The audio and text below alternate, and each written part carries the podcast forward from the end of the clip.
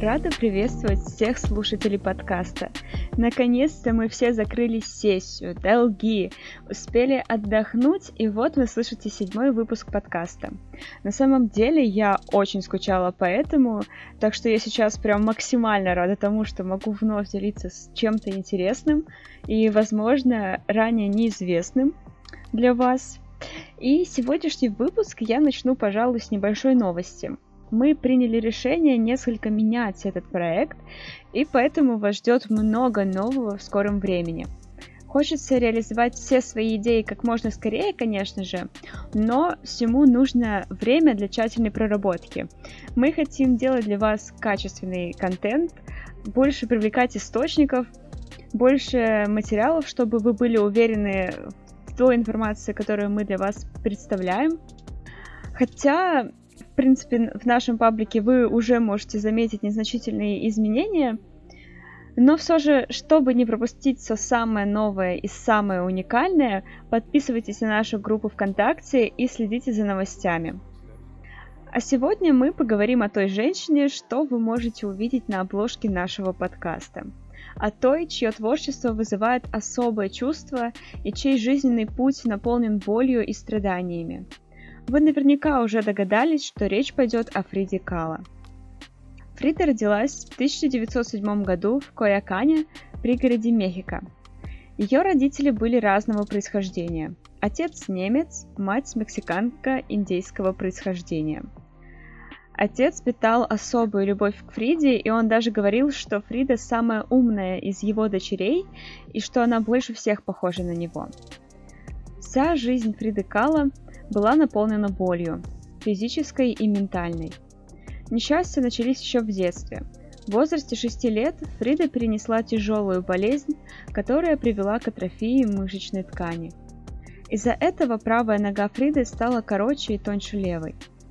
Сверстники, конечно, дразнили девочку, называли ее хромоножкой, деревянной ногой.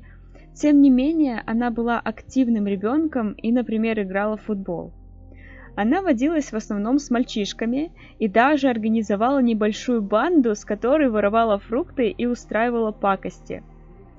Позднее она начала носить обувь с более высоким каблуком на одной ноге, чтобы скрывать свой вот этот физический недостаток. В 1925 году произошло страшное событие, навсегда изменившее жизнь Фриды. Она ехала в автобусе, Болтала со своим школьным приятелем, как внезапно в автобус врезался трамвай. Фрида пострадала больше всех. Получив множество переломов в разных местах, ушибы, она находилась на грани жизни и смерти. Она выжила, но на несколько месяцев осталась прикована к кровати в почти неподвижном состоянии. Все это время ее сопровождали сильные боли. Чтобы хоть немного отвлечься, она попросила кисти и краски. Для нее соорудили специальный мольберт, а над кроватью повесили зеркало. И так Фрида начала рисовать. И начала она, конечно же, со своих автопортретов, потому что она могла видеть себя в зеркало и рисовать, оттачивать свое мастерство.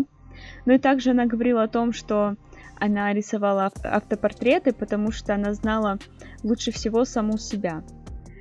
И также она говорила, что не думала о живописи до того момента, пока ей не пришлось лежать в постели из-за аварии. Живопись для нее стала не только средством отвлечения от боли, но и средством ее выражения. Фрида на всю жизнь осталась с корсетами, но при этом она не унывала. И кажется, будто каждая проблема, каждая неудача заставляла ее все больше ценить жизнь и брать от нее все. Фрида любила устраивать вечеринки. Она любила общаться с людьми. Да и в целом она была очень активной. И в 1928 году она даже вступила в Мексиканскую коммунистическую партию. В том же году она познакомилась с Диего Ривера, который был намного ее старше. Это был известный художник того времени. Они, конечно, быстро поладили, потому как у них было очень много общих интересов, и если выделять самые главные общие интересы Фриды и Диего, то это, конечно, живопись и коммунизм. Вскоре Фрида появилась на одной из фресок Ривера, которая называлась «Баллада о пролетарской революции». он изобразил ее в образе молодой революционерки. Эта фреска, кстати, говорит о возрастающем политическом сознании Фриды.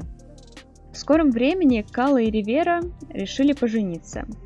Однако глубоко верующая мать Фриды была против брака с Диего, который был атеистом. Но Фриду нельзя было остановить, и они поженились. Но брак их напоминал больше минное поле. Они часто ссорились, Диего часто изменял. Фрида пыталась тем же способом отомстить мужу. Они разводились, сходились, ссорились, мирились, и вообще их взаимоотношения – это отдельная тема, которую, если и затрагивать, то о ней можно говорить очень долго. Что еще стоит отметить, так это то, что после свадьбы с Ривера Кала начала носить мексиканскую одежду. До замужества Фрида любила надевать на себя мужскую одежду. И есть даже фотографии, где она стоит э, в мужском костюме. Однако даже после того, как она связала себя узами брака с Ривера и начала носить традиционную мексиканскую одежду, она все же продолжала надевать брюки. Таким образом, для многих феминисток сегодня Фрида является примером подражания, потому как она ни от кого не зависела, э, слушала только саму себя. Она делала, что хотела, общалась с кем хотела, носила, что хотела, выражала себя так, как хотела сама. Да и в целом она жила так, как лежало у нее на душе, а не предписывалось обществом или семьей. Через год после свадьбы Диего и Фрида отправляются в Нью-Йорк. Там была организована выставка молодой Кала, и эта выставка произвела резонанс. И она послужила тому, что Фрида начала восприниматься, наконец, не только как жена Диего Ривера, великого и прекрасного, но прежде всего как талантливая художница. После визита в Детройт в жизни Фриды вновь наступает черная полоса. Выкидыши, их было три, и вот эти события ярко отражены в творчестве Фриды Кала. Вы можете найти картины, которые отражают всю боль, э, все переживания Фриды по поводу э, той ситуации, что сложилось, по поводу того, что она не может иметь детей. Э, также смерть матери, обострение боли, ампутация пяти фаланг.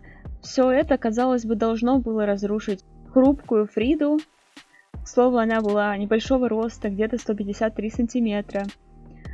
Но, опять-таки, Фрида оправилась от всех невзгод, залечивая раны занятиями живописью, вечеринками, романами с мужчинами и не только. И к одному из таких относится роман с Троцким. Вероятно, Фрида таким образом хотела отомстить мужу за измены. Но вскоре роман прекратился – тем временем Диего и Фрида отдалялись друг от друга, и в 1939 году они развелись. После этого события состояние художницы стало ухудшаться. И несмотря на то, что они вновь поженились в 1941 году, болезнь продолжала развиваться. В 1950 году она перенесла множество операций на позвоночнике, Через несколько лет ей ампутировали часть правой ноги, и даже после этого Фрида сумела собрать всю волю в кулак. Она даже посетила свою первую персональную выставку в Мексике, лежа на носилках.